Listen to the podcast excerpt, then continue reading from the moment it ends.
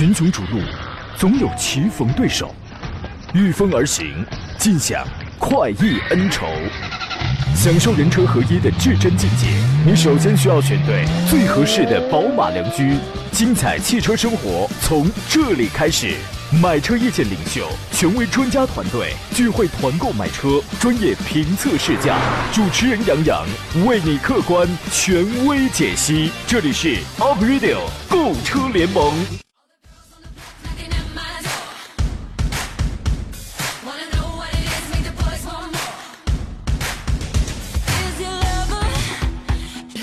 来吧，诸位，欢迎在礼拜四的上午时间收听山东交广开始直播的 April 购车联盟，我是杨洋，在济南问候全省的亲人朋友。怎么我一来，我们车友群里就有听众叫纯羊毛，然后就发出他自己 P 的图片，这个高楼上霓虹大灯闪烁着几个字儿：杨洋别放广告。这档节目广告确实要多一点，是吧？您受累啊。我们这个工作呀，在外界朋友的这个眼里，可谓光鲜亮丽，交际广泛，对吧？说实话呢，得分人。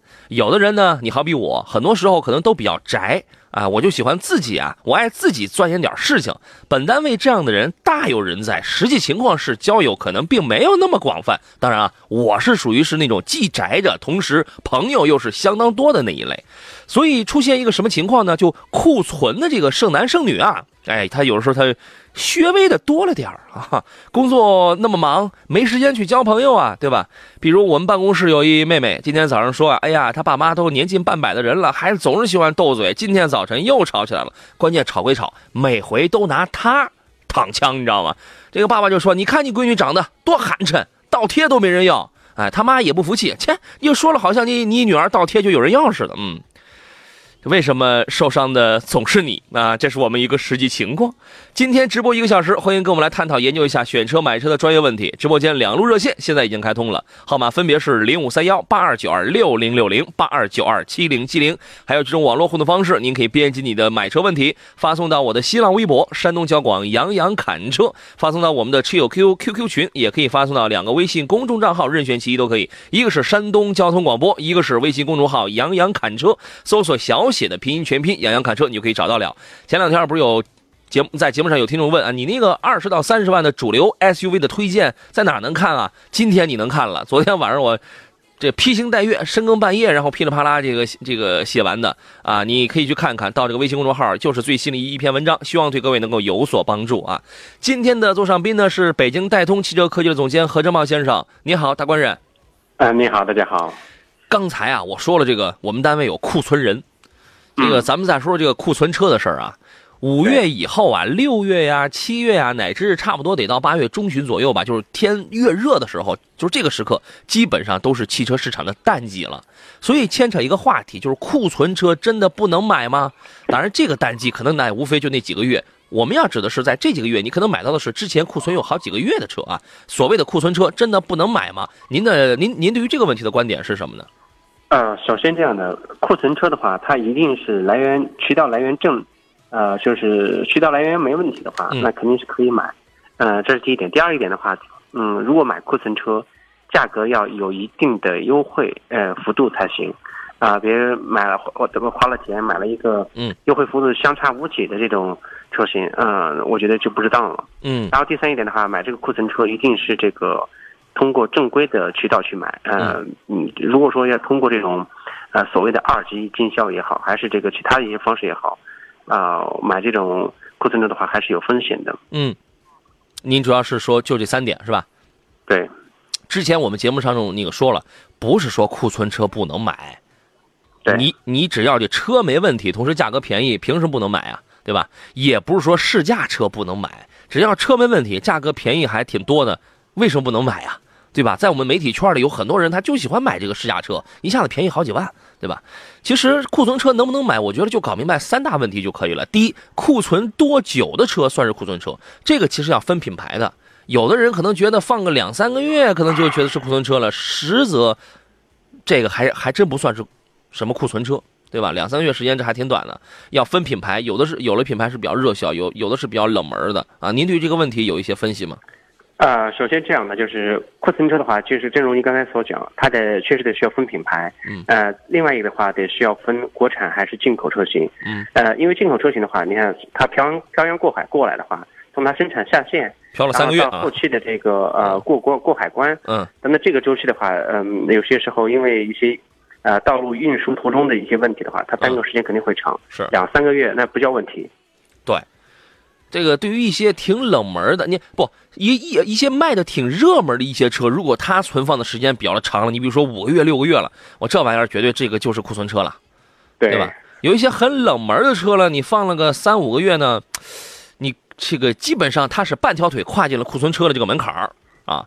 第二个问题叫库存车能不能买？这个问题刚才已经解答过了，你价格便宜为什么不能买？前提是车没问题。第三一个问题更要搞清楚，这是最重要的，就是如果是它，首先它是一台长期的库存车的话，哪哪里会有伤？我觉得这是一个问题，因为我们都知道车一般开不坏，但是久放是最伤车的，它会伤哪儿呢？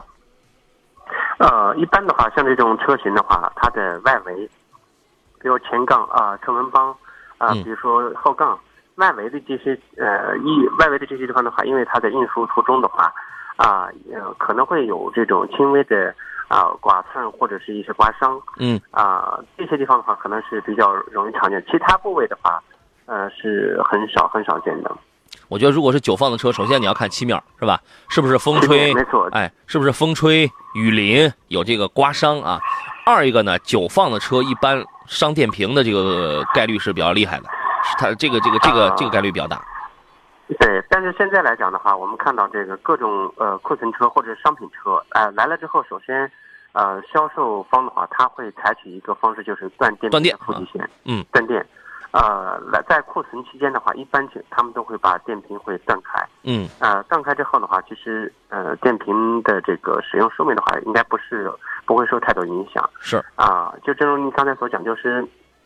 因为库存时间长的话，漆面，然后再再一个还有一个轮胎，嗯，对，轮胎如果说它的停车的，呃位置存放位置不嗯不同的话，对轮胎的这个影响也是有一定的，啊这个呃影响，可以看轮胎的生产制造日期。是，其实我们说这个问题啊，就是大大家能会听的是能听是是能听明白我们的意思，就是说我如果要去买库存车，你应当着重检查哪些方面？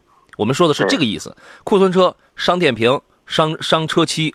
伤轮胎，伤油液，这油液呀，你买的时候这个一定要更换一下这个机油。如果是库存时间真的是比较长的话，你比如说那都五六个月了，你最好你跟他谈谈，因为机油那也没几个钱，也那也就几百块钱。机油它是要它是要有氧化的，即便它那个没开。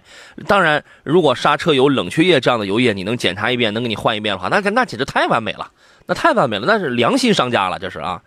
这个其实你可以算算成本。如果一台库存车你买的时候，他给你便宜量非常大的话，那那咱们算好了，你换一个电瓶几百个几百块，你换四你换四条轮胎，因为如如果是普通的这种民用车、普通家用车的话，两到两千到三千块钱，对吧？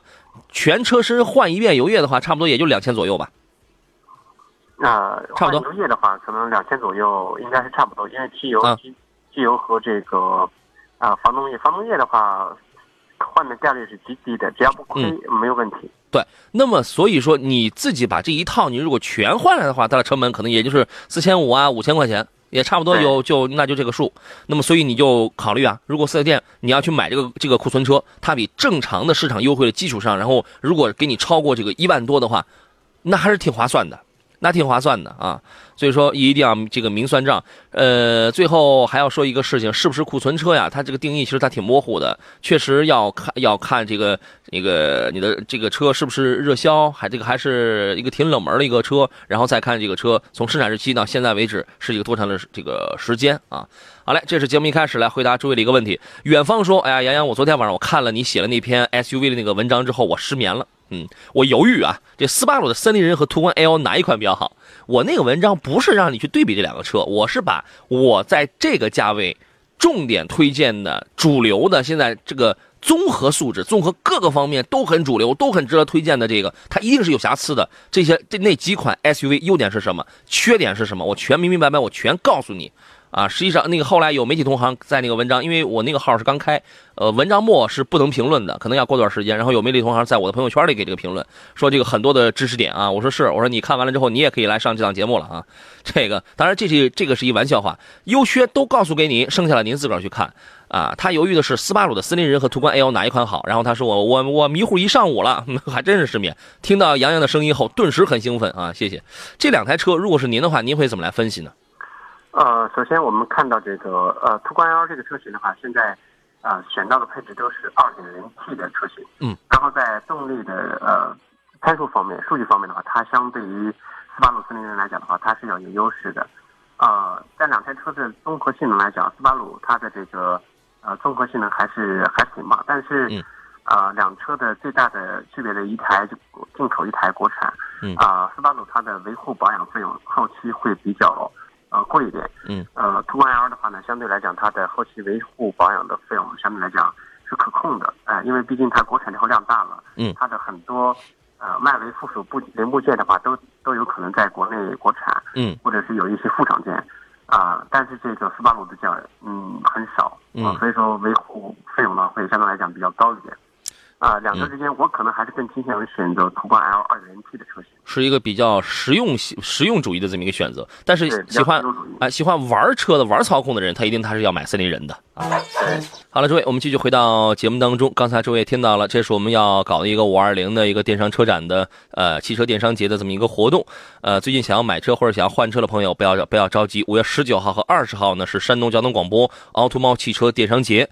那么我们这两天呢将在济南经四路的万达广场携手奥特猫电商平台推出五二零表白一下为爱而购汽车电商节。届时呢，啊，我们频道的三档汽车节目主持人武红、胡明还有我将携手上汽大众、北京现代。呃，上汽荣威、哈弗。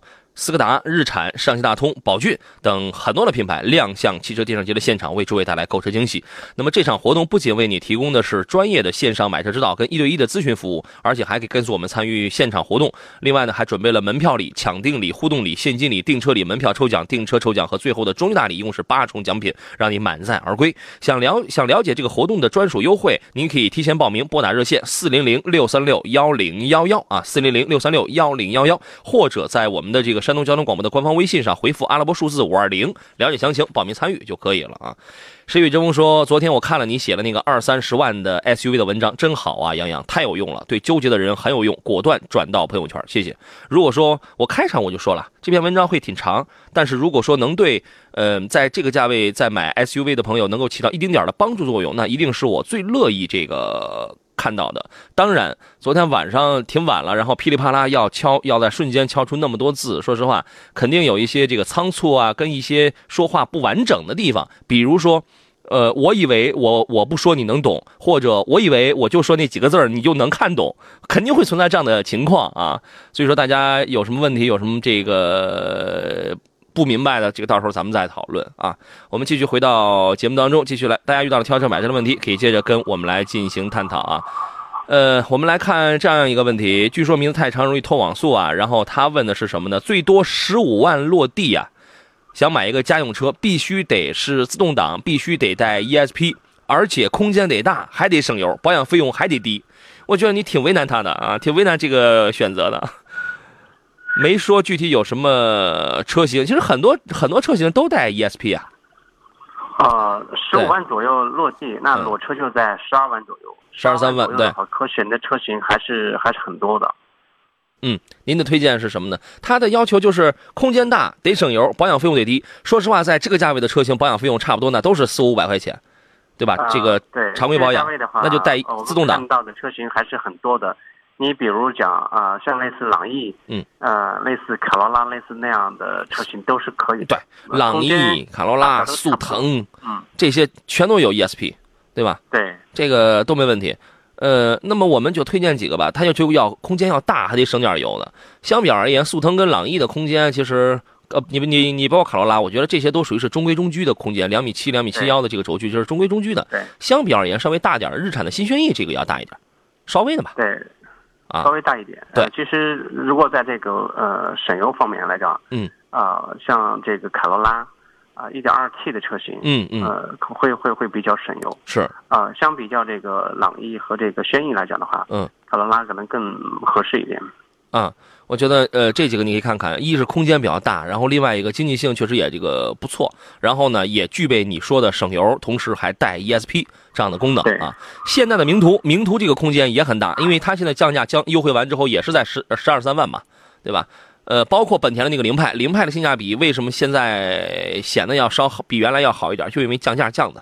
这个也有 ESP，我觉得这个空间也还可以。明锐，斯柯达明锐，明锐除我除了看不上它那个四米扭力梁那个板车的后悬架之外，这个车你想要的什么空间大点儿，那个后备箱大点儿，然后 ESP 这些倒也都有啊。明明锐跟速腾之间，我建议你选速腾，啊，这个您这个您都可以看一看啊。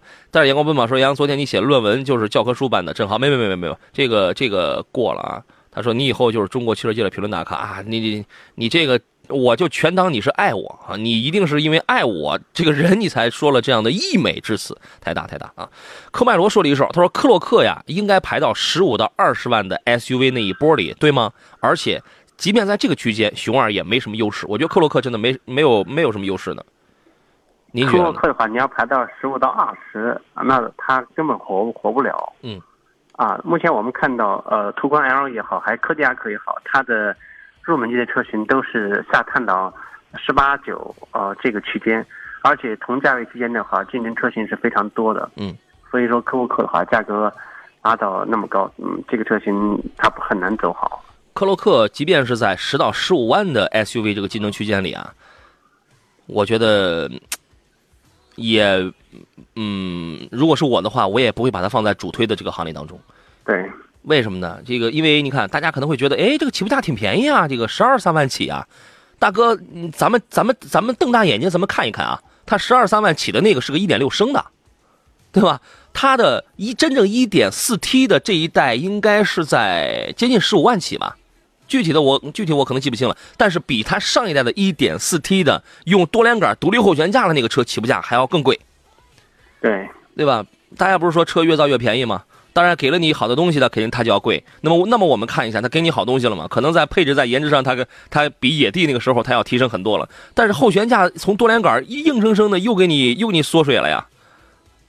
哎，它那后悬架用它用的是扭力梁的还是那个纵臂扭转梁的半独立？是吧？呃，还是扭力梁的。扭力梁的。对。好家伙，这这玩意儿也不具备太强的操控性、舒适性。对吧？这这个为什么给你用这个低成本的东西呢？那么同级别的，你看缤智 XRV 那个再不济，那也是来自于这个飞度的这个平台底盘，那也有点舒适性。然后呢，逍客在这个价位，它给你用了多连杆的独立后悬架。有人说这个结构的东西它就真的好吗？没错，它真的好啊。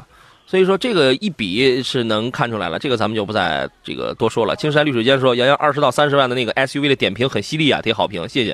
他说是不是一般说相声的写个作文啥的都不愁字数这个不够？我就我每回我都怕字数超了，你知道吗？啊，我语文学的是挺好的。呃，他没问题，他说现在卡罗拉的 1.2T CVT 的异响问题彻底解决了吗？最近好像没听到风声了，不知道是公关呢，是公关的这个因素呢，还是因为这个问题已经解决了呢？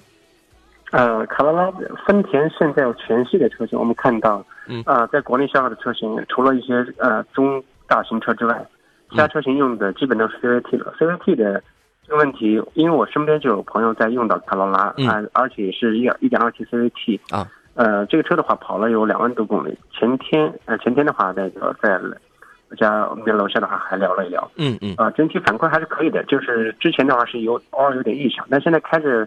没有什么其他的问题，所以你可以不用纠结这个由于 CVT 异响的问题啊。就是说，它的实际反应是没有。我觉得这个大家你可以呃再了解一下，因为最早的时候它为什么它那个会有异响？当时说那个呃变速箱里边有一个阀体，它有一个孔径，它有个孔啊，它那个也不知道是大了还是小了，反正当变速箱油液从那儿流流过的时候，刚好就能带动空气，能产生哨音。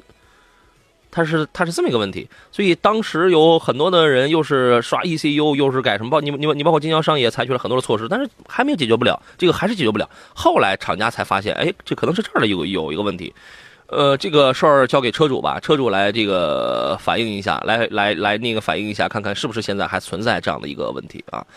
汽车男孩说，我觉得二十多万买 SUV 的美系车呀，昂科威跟锐界相比，同样价位买锐界啊，因为空间大，品牌强，同样配置。买锐界，因为空间大，品牌强。这话我得品一品。他这观点您听明白了吗？嗯，我知道，他是在反复在强调空间大，品牌强。之间，嗯，行，这个怎么选择，这是咱们每个人各自的这个喜好啊。我会修飞机说杨好，专家好。最近有人反映说某车型的左右轴距偏差一公分多，请问这正常吗？国家有标准吗？这种情况肯定不正常吧？这说的是什么车？呃，这个我还没有详细了解到是具体什么车型。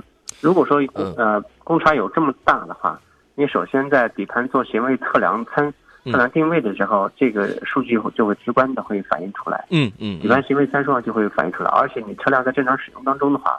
也会有一些这个异常，嗯，我觉得厂方呃作为这个在品控，目前来讲，这个在这个比各种品牌的车型，它在品控方面做的都是比较好的，嗯，如果有如此巨大的差别，那这个还真是有点那个奇怪了，就是高低肩啊，这个 这个这个叫高低肩吧？这个还是叫什么？你具体是哪一个车？您直接您这个跟我们来说就行啊。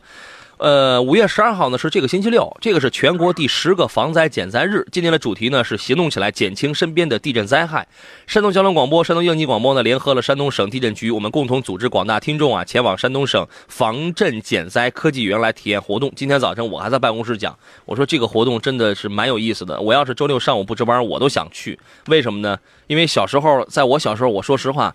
没有那样的条件，也没有那样的什么这个这个科技园啊，那个呃倾斜楼啊，让我去体验这样的事儿。我觉得现在啊，这个成年人也好，带上这个家里的小朋友也好，去掌握一门这个叫生存技能吧，这个叫生存技巧、生存艺术，我觉得是很有必要的。呃，您曾经参加过这样的活动吗？何工？呃，早些年的话是参加过的啊，那您那您这高科技。呃，防地震、地震的这个演习啊，还有这个好几好几个场合了吧？我觉得，我觉得这个真的是很厉害的。我觉得这个是一项生存技能啊，对吧？对，提前这个这个演练一下，做到心中有数，你了解很多的东西，我觉得特别好。呃，在周六上午的这个活动现场，大家可以登上地震斜楼来体验地震环境下倾斜时候的这个身体反应，还可以深入到两百米的地震观测专用山洞。你说我小时候哪有这玩意儿？近距离接触各类地震的观测仪器。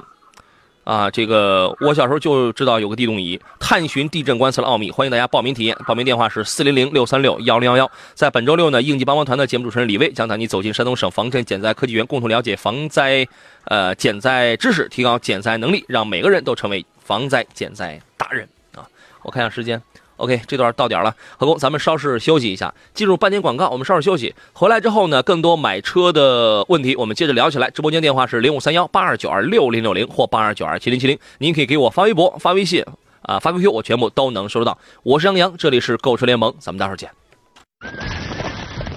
群雄逐鹿，总有棋逢对手，御风而行，尽享快意恩仇。享受人车合一的至臻境界，你首先需要选对最合适的宝马良驹。精彩汽车生活从这里开始，买车意见领袖，权威专家团队聚会团购买车，专业评测试驾，主持人杨洋为你客观权威解析。这里是 Up Radio 购车联盟。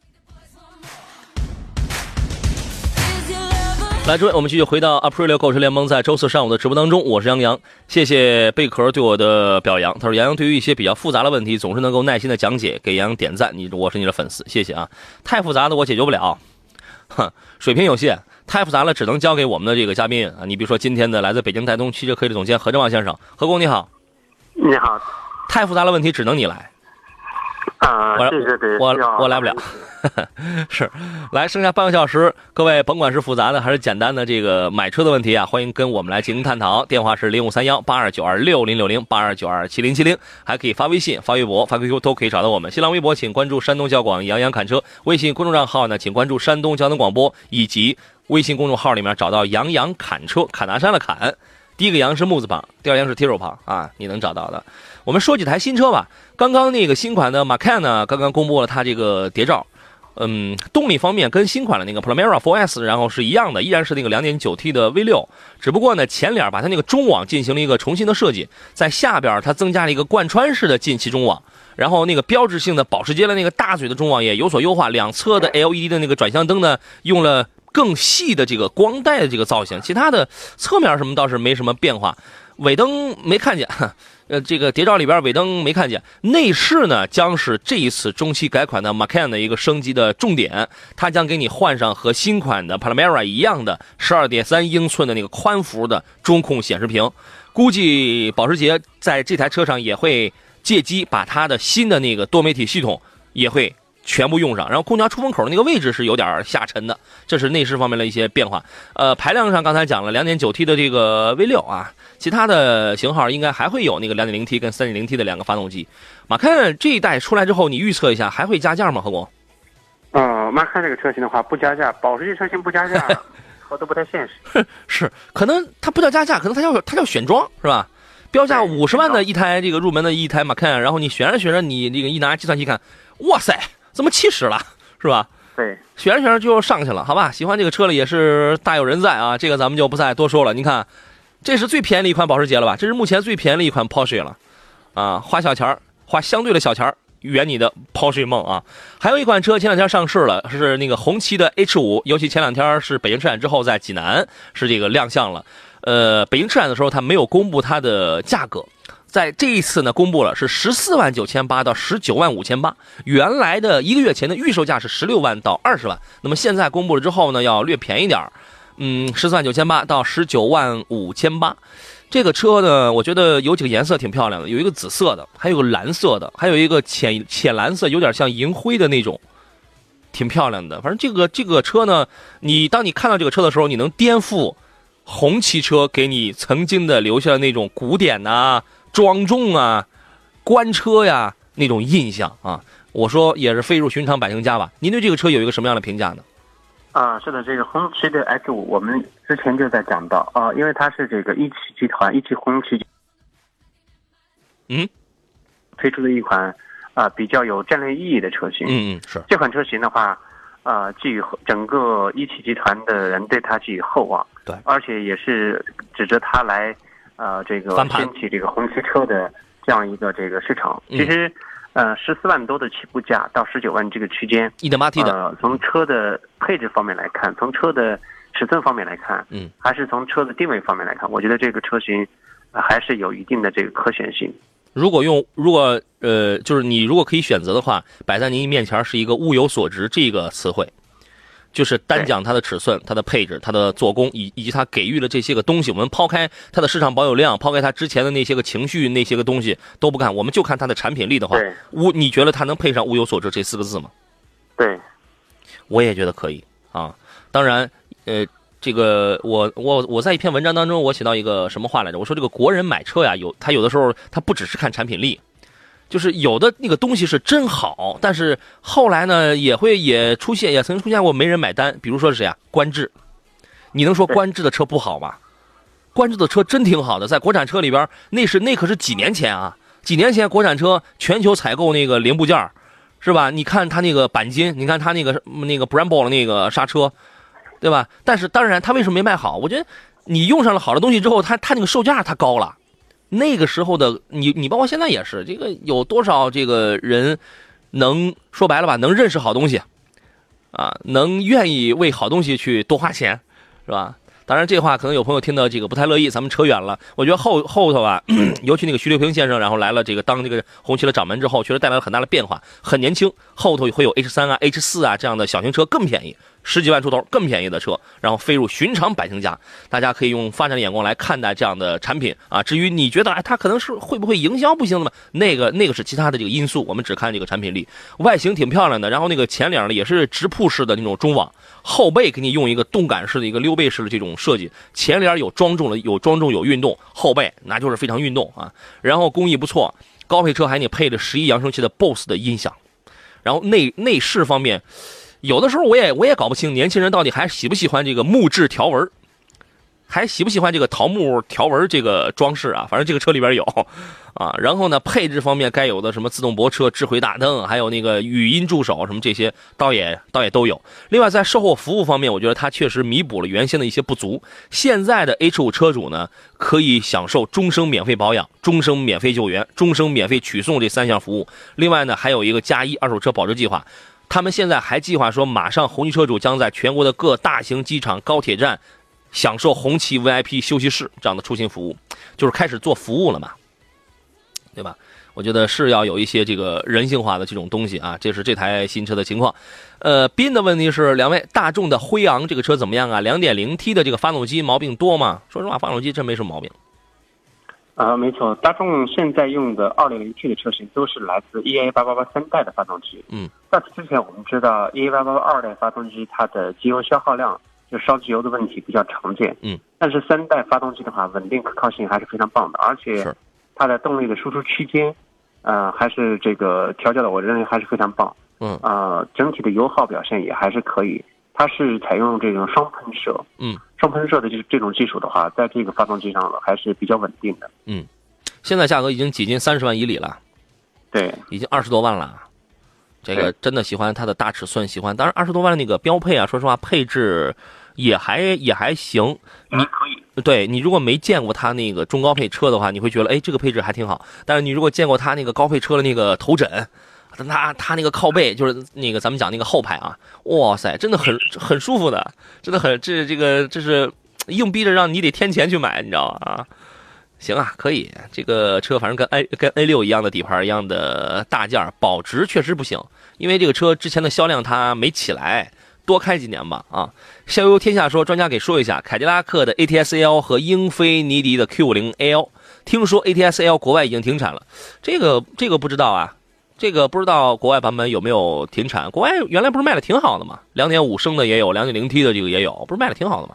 说这辆车以后的维修保养啊，会有什么样的差别呢？您先分析一下。这两台车的话，呃，实际现在整个市场来讲，它俩都是所谓的豪华品牌的，呃，早些年都是豪华品牌，但是现在目前来讲的话，像 Q 五零 L 这个车型的话，销量嗯呃比较淡，但是它的优惠幅度是巨大的。是。啊，凯迪拉克的 A 加加这个车型的话，我们知道它整体的配置方面还是非常棒。嗯，尤其这台 2.0T 的四缸的涡轮增压发动机，嗯，马力调教是相当之大。啊，相比较来讲的话，两车之间 ATS-L 的动力操控性能的话，比 Q50L 的话肯定是要好。嗯，啊，两车的价位区间也大体相当。嗯，啊，主要是看它的个人需需求和用用途。如果说年龄在像类似我这样的年龄的话，我觉得。他是买一台这个英菲 L，啊，如果说你这个岁数肯定得买英菲。年轻一点，喜欢这个激情操控的话呢，ATS-L 的话，我觉得是可以考虑的。对，呃，其实刚才您在说这个事儿的时候，我觉得分析这个问题的关键点就在于年龄，或者说由年龄而引申出来的对于驾驶感受的驾驶品质的不同需要。啊，没错。对，说白了，那个这两个车谁开的更猛啊？你小年轻，你肯定喜欢两百七十九马力的 AT 啊。这个车好家伙，你开起来硬邦邦的，座椅硬邦邦的，悬架硬邦邦的，后排空间几乎等于零，是吧？但它开起来这个这个很猛啊！后期你无论你刷个几节 ECU 的话，那那个动力这这个直接奔着三百匹去了，是吧？动力确实很好。英菲尼迪 Q 五零呢，两点零 T 的，它也是，它也两点零 T，它的那个三个 ECU 控制了那个 DAS 的那那套转向系统，你看光转向就三个 ECU 控制啊，那个那个转向也很灵活。啊，说实话，开英菲的车不亚于开宝马的车，就是光在转向这个层面上。但是它的变速箱给你用一个七速的手自一体的这个变速箱是比较保守的，它给你营造的是我的经济感，我的我的经济性跟我的舒适感，对吧？它这个车它开起来比较平顺，它就比较舒服，同时有一定的这个运动性，那就好了，空间大，舒服啊。呃，售后的维修跟保养呢，肯定是英菲尼迪 Q0L 这个要更省心啊。这个这个这个车是四年多少万公里的免费来着？十万呃，四年十万公里吧。这个车型，发动机和变速箱，它实际上并不是来自英菲，它是来自这个奔驰。对，对，它是 M 二七四加 GAT 的这一套动力组合。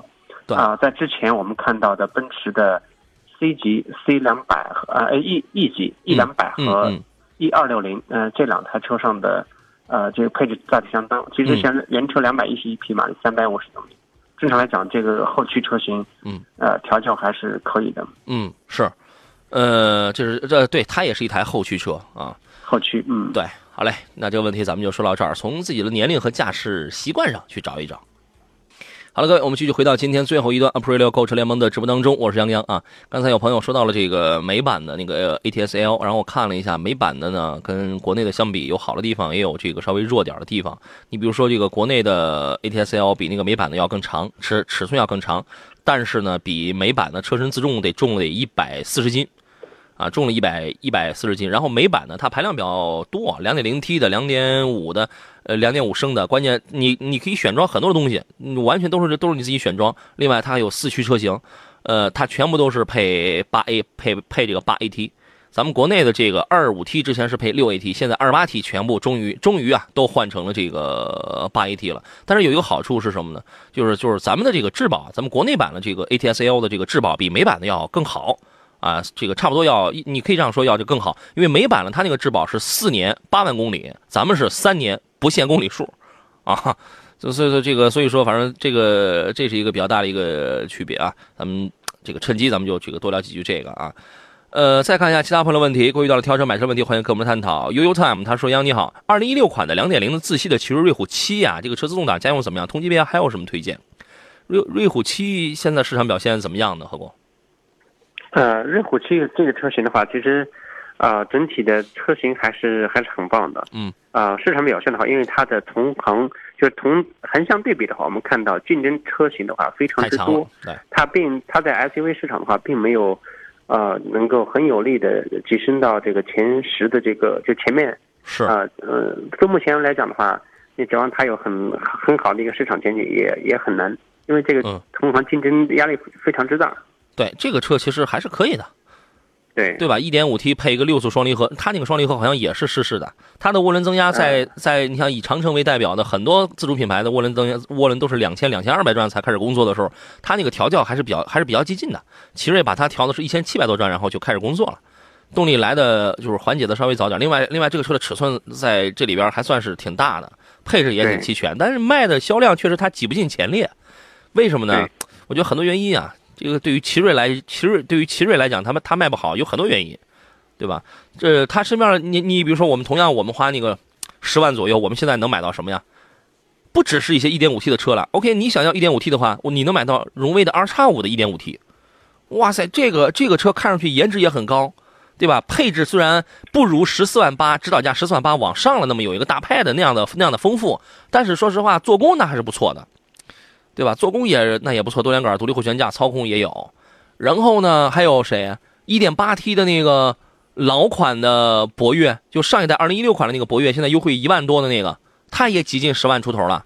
然后 1.8T 的长安 CS75，这个这个也有 1.5T 的，你现在你也可以买新款的 1.5T 长安 CS CS75 是九万几起，九万九还是九万几起？反正是那不到十万。那个那个配置，好家伙，所有的中控全都是触控的，对吧？所有的那个功能键全都是触控的。是他身边的竞争对手，我觉得是挺强的啊。我建议呢，你如果很喜欢这个车的话，你可以购买；不然的话呢，你想选一些更主流的话，我觉得你可以，你可以，你可以换一换啊。呃，再看一下平平淡淡说，也想评价一下日产的途达吧。啊，途达这个车是刚上来，它也是一款非承载车身的这么一款车型啊。您对于它的评价是什么呢？啊，没错，这个来自这个日产途达这个车型在国内。呃，日产确实是这个，应该是投放的一款比较尺寸大一点的车型。啊，郑州日产生产。早在几年前，我们在国外就看到这样的车型了。嗯。啊，但实际上在这个层次区间的话，啊，我觉得它还是有一定的这个竞争力的。但市场的话，得需要慢慢培育。呃，就目前来讲的话，它还很难撼动，呃，这个同级别的其他呃中大型尺寸 SUV 的市场。嗯，你看最近啊，出现了就在二十万左右啊，出现了两款。同样搭载非承载车身的、尺寸比较大的这种看上去能越野，就看上去能越野的这样的车子，一个是国产的荣威的二叉八，一个就是 X 八，哎，那个是主推是两点零 T，哎，它也是十六万六千八到到多少来着？二十五万一千八，它是到这么一个售价区间，那是一个国产的荣威的二叉八，然后呢，没没过几天又出来一个郑州日产出的这个日产旗下的一个叫途达的。这么一款车，它也是非承载车身，它呢主推是两点五的自然吸气，配一个七速的一个手自一体的一个变速箱，它也是十六万九千八到二十四万多，反正不到二十五万的这么一个是这么一个售价区间啊。这两个车挺有意思，一前一后在同一个时间。呃，没错，这个因为郑州日产生产的这款车型呢来讲，呃，就按这个呃业内的一些分析来讲的话，因为途达。嗯，它确实分台非承载车身，这个车型在呃国外的话，它是有这个皮卡版的。嗯，实际上在在整个底底盘结构各方面来讲的话，啊，它确实是比较硬朗。嗯，呃，如果喜欢喜欢那种越野呃的车型车友的话，可以去考虑它。但是二点五自然吸气的这个车的动力的话，嗯，只能说是中规中矩。嗯嗯，指望它有强较强的这个动力性能的话，这是达不到的。这个你可以关注啊，因为你在二十万，现在你想选一款非承载车身的这样的轻越野车吧，咱们叫它轻越野车吧，对吧？对，没大有。哈弗家里有一个 H 八、H 九这样的，对吧？别的那就没大有了。那你要想降点钱的话，费承载的长安 CS 九五，你这个算一个，别的是真没大有啊，啊，对吧？对，同价位区间的话，它的竞品对手，我觉得应该是可以瞄准来自嗯啊福特的啊福特的这个呃谁撼路者，啊，江铃福特那个撼路者，对对江铃福特的啊撼路者。对，就是所以选择不多。除如果你真的想选择非承载车身，你明确自己的目标之后，这几个车你可以观望一下。那个我后期我会去找一台途达，然后来这个深度体验，来那个深度评测，来深度试驾一下。途达的这个四驱的定价它是比较微妙的。那个荣荣威的二叉八的这个四这个四驱是十九万九千八。有人说啊，你国产车那你入门就得便宜点，十九万九千八你能买一个四驱。然后呢，途达的两点五的四驱入门应该是在二十二万五千八啊。它这个价格它是比较微而且这个车比较微妙。采用的是分时四驱，对，分时。啊后轮的话刹车它采用的是鼓式制动，嗯，啊，哎，对对对它并没有中央差速器，对，呃，所以呃，所以说呃，这没有这没有这个这这没有这些配置之后的话，我觉得它不完美呃很难会在这个硬派的越野和 SUV 市场的话取得一分的一杯羹。对，中央没有没有这个差速锁，然后呢对，没差速锁，总感觉不是特别完美，是吧？然后那个荣威二叉八中央跟后桥还有两把 TOD 差速锁呢，啊，对虽然有人也那那又会有又会有键盘侠又会说你这国产车啊，你卖到这个价格，你那你就得多点东西啊，这倒也是哈、说的也对，对吧？所以这个可以观察。刚才您说那个后盘是鼓刹了，这个之前它上市的时候我就注意到了。确实如此，同时让我让我想到了那个新款的奥迪 Q 五，新款的奥迪 Q 五出来之后，很多人把目光都放在它加长那一百毫米的那个车身上了，呃，但是它有没有是它有没有不完美的地方呢？它第一，它第一次给换成了八 AT，把那个七速的双离合换成了八，哎不不不，它把八 AT 换成了七速双离合，是吧？对然后呢，嗯，原来它用的是那个 Torsen Quattro 的机械四驱，现在给你换成了一个电控多片离合器式的那个差速锁。呃，没错，在这个嗯差速锁的话，这这方面它也做了一些调整。那总是有得有有得有舍，在成本控制方面，我我觉得他们都是在做足了功夫。嗯，所以所以说有确对您说那个词儿对，有得有舍，对确确实是这样啊，有得有舍。但是你但是咱们得不能被它这个尺寸加大给冲昏头脑，你得好好看看，如果你能接受这些东西，因为它毕竟它是一款城市 SUV，我们见到太多二三十万的城市 SUV 都是电控多片离合器式的。啊，你这玩意儿你哪能你哪能去越野啊？你时间长了那就发热是吧？呃，可是话说回来了，有有的时候呢，人呐他就是贪心的。你今天给我一块糖，明天给我给我一块糖，你后天你突然你不给我了，可能我就有意见，你知道吗？呃，消有从消费心理学上去讲，他会是这样。你你今天你给了我一个很好的东西，你明天你给了我一个挺次的东西，他从消费情感上来讲，他可能就要那个点儿啊。这个咱们就不再多说了。呃，再看一下其他朋友问题。嗯，明月说大众会上七座的 MPV 吗？大众现在在国内七座 MPV 应该并不是很多，便宜的是途安 L，贵一点的有那个夏朗，啊，应该说并不是特别多吧。对，呃，然后我们看到，虽然呃之前途昂这个车型的话尺寸是够大的，啊，呃，但是它的定价位区间的话，还是还是还是够高。嗯，嗯，要在二三十万左右的话，呃，大众目前还真没有，呃，只能看看像柯迪亚克那个车型，它有一个有一款七座版的，啊，他他说的是 MPV，MPV。啊，MPV 没有。对我，我觉得，呃，你要再高端一点，那就像是凯路威那样了。但是那样了它就是商用为主了。嗯、现在瞄准这个二胎市场啊，大众旗下应该还会出，因为各个品牌它它一定它都会有这个 MPV，往下 MPV 啊。如果说现在是 SUV 的时代，往下 M MPV，甭管是新能源的还是传统的，会很受欢迎的，会很受，因为大家活得越来越长寿啊，一家 N 多口子人是吧？会这个越来越受欢迎的啊，这个咱们就不再多说了。呃，时间关系，我们今天节目就进行到这里，感谢何正茂、何工来做客，祝您午餐愉快，再见。好嘞，再见。嗯，也感谢电瓶车电瓶前的诸位，一个小时我们解答了很多的问题。呃，节目以外还没有聊到的一些问题，节目以外咱们再通过微信的方式关注微信公众账号“杨洋侃车”，在公众号里面输入小写的拼音全拼“杨洋侃车”，你就可以找到我们，我们继续联络吧。明天中午的十一点，我们准时再见。